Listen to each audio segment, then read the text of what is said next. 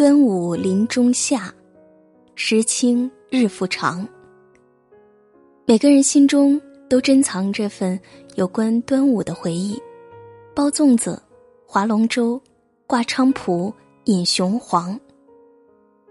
而在汪曾祺的笔下，独独是那一枚冒着红油、口感绵密的咸鸭蛋，最是惹人回味无穷。都说四方食事，不如一碗人间烟火。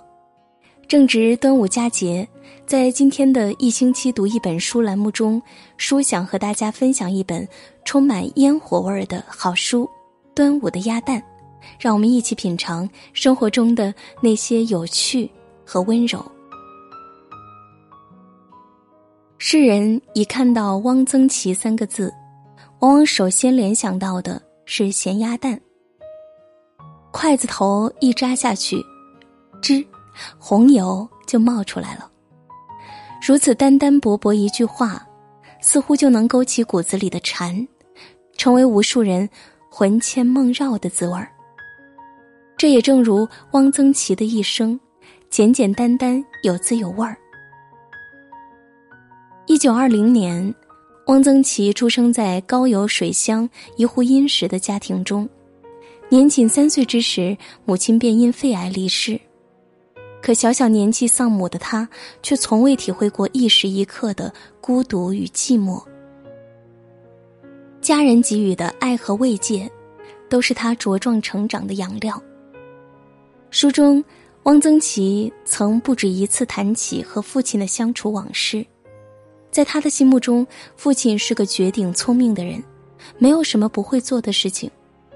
画花卉、刻图章、玩乐器、养蟋蟀、养花、做菜，乃至打拳、体操和医术，几乎无一不通。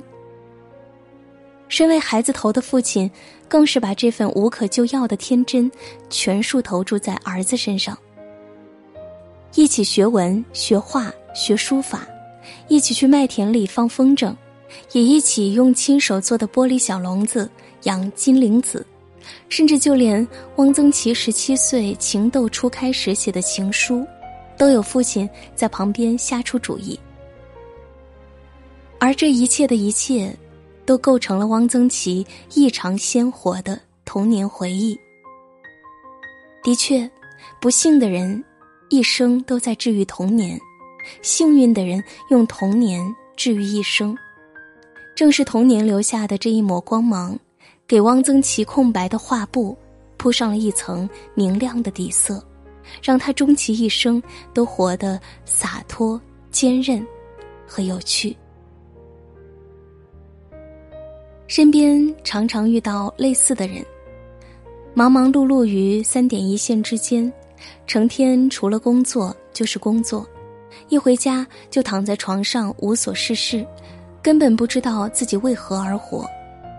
每日靠着外卖为生，不在乎吃什么，只要填饱肚子就好。很多人不明白，人生这么艰难，光是活着就已经拼尽全力了，还有什么必要好好生活呢？但书却想在这里说，真正的生活应该是热腾腾的。有这么一段关于汪曾祺的轶事。一次，他去菜市场买牛肉，称完肉后，听到旁边的一位中年妇女问摊主：“这牛肉该怎么做？”他听着听着就来了兴趣，兴致勃勃的加入了对话。结果这么一聊，就从天亮聊到了天黑。不管是红烧、清炖、咖喱，还是蚝油炒、水煮、干煸，天南海北的做法，他全都如数家珍。说是行走的菜谱也不为过。于汪曾祺而言，吃是生命中的头等大事，哪怕再普通的食材，在他眼中都是有滋有味的。他写肉馅儿的油条，把油条劈开，切成一段一寸长，再把拌了榨菜、葱丝的肉末塞进其中，炸焦，嚼之生动，十里人。他写冰镇西瓜，西瓜以绳络悬于井中，下午剖食，一刀下去，咔嚓有声，凉气四溢，连眼睛都是凉的。他写好闻的清香，即使时如坐在河边，闻到新长的春水的气味，好想尝尝。寥寥几笔，无不入味。生活何尝不是如此呢？我们很多时候都觉得枯燥无味，可人生中很多事情想起来是很有意思的，比如路边的一朵花，荒野的一棵草，还有三餐一食，人间烟火。正如汪曾祺所说：“对生活心存热爱，从不消沉沮丧，无心机，少俗虑，活得有趣，对世间万物皆有情，观察的细致。”当你以一颗滚烫而热忱的心去看世界时，再凡俗的生活都能被炖煮出玫瑰味儿。读汪曾祺的散文集，你很少能从中看到有关痛的内容，他似乎永远都是慢慢悠悠、温温柔柔的，但这却并不意味着他缺乏痛的触觉。与此相反。除去人生中的早几年之外，他的一生都在颠沛流离之中度过。可他却说：“我们有过各种创伤，但我们今天应该快活。人活在世也就短短几十年，总得找点乐子。一直愁眉苦脸的，算什么呢？”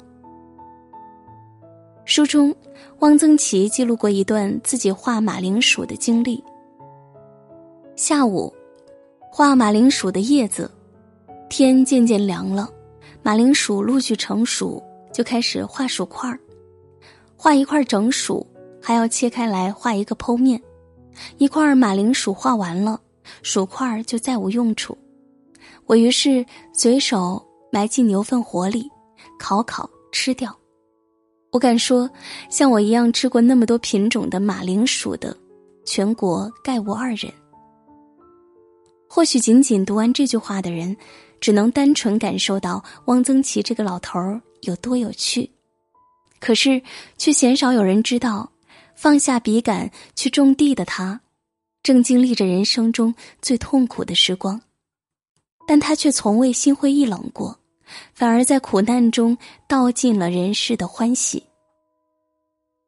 的确，生活中只有一种英雄主义。那就是在认清生活真相之后，依然热爱生活。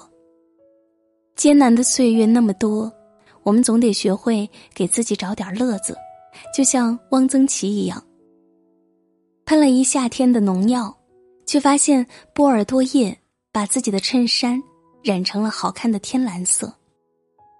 扛着粪桶去浇田。注意点，却在同伴的桶上有一圈匀匀净净的串枝莲，特别少见。忙活了一整天，刚工作完，看到路旁雨后冒出的大蘑菇，就兴高采烈挖回去煲汤。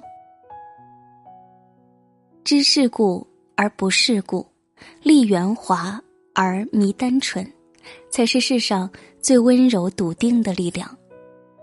永远温情。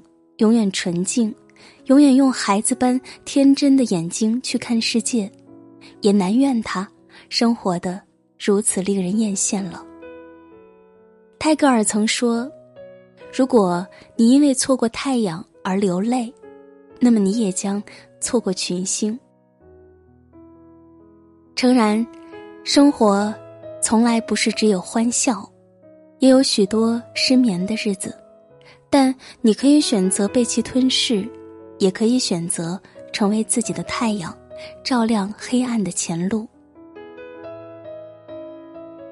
一九九七年五月十六日，汪曾祺因病溘然长逝。据说告别这个世界前，他曾留下过这么一句话：“唉，出院后第一件事。”就是喝上一杯晶莹透亮的龙井茶。他的一生，正如自己笔下的梨花瓣一般，是月亮砌成的，晶莹剔透。世事沧桑，人生无常，但若是能在这奔忙的一生中遇见片刻的美好，那也就足够了。你到人间一趟，你要看看太阳。余生，愿你温柔地对待世界，也被世界温柔以待。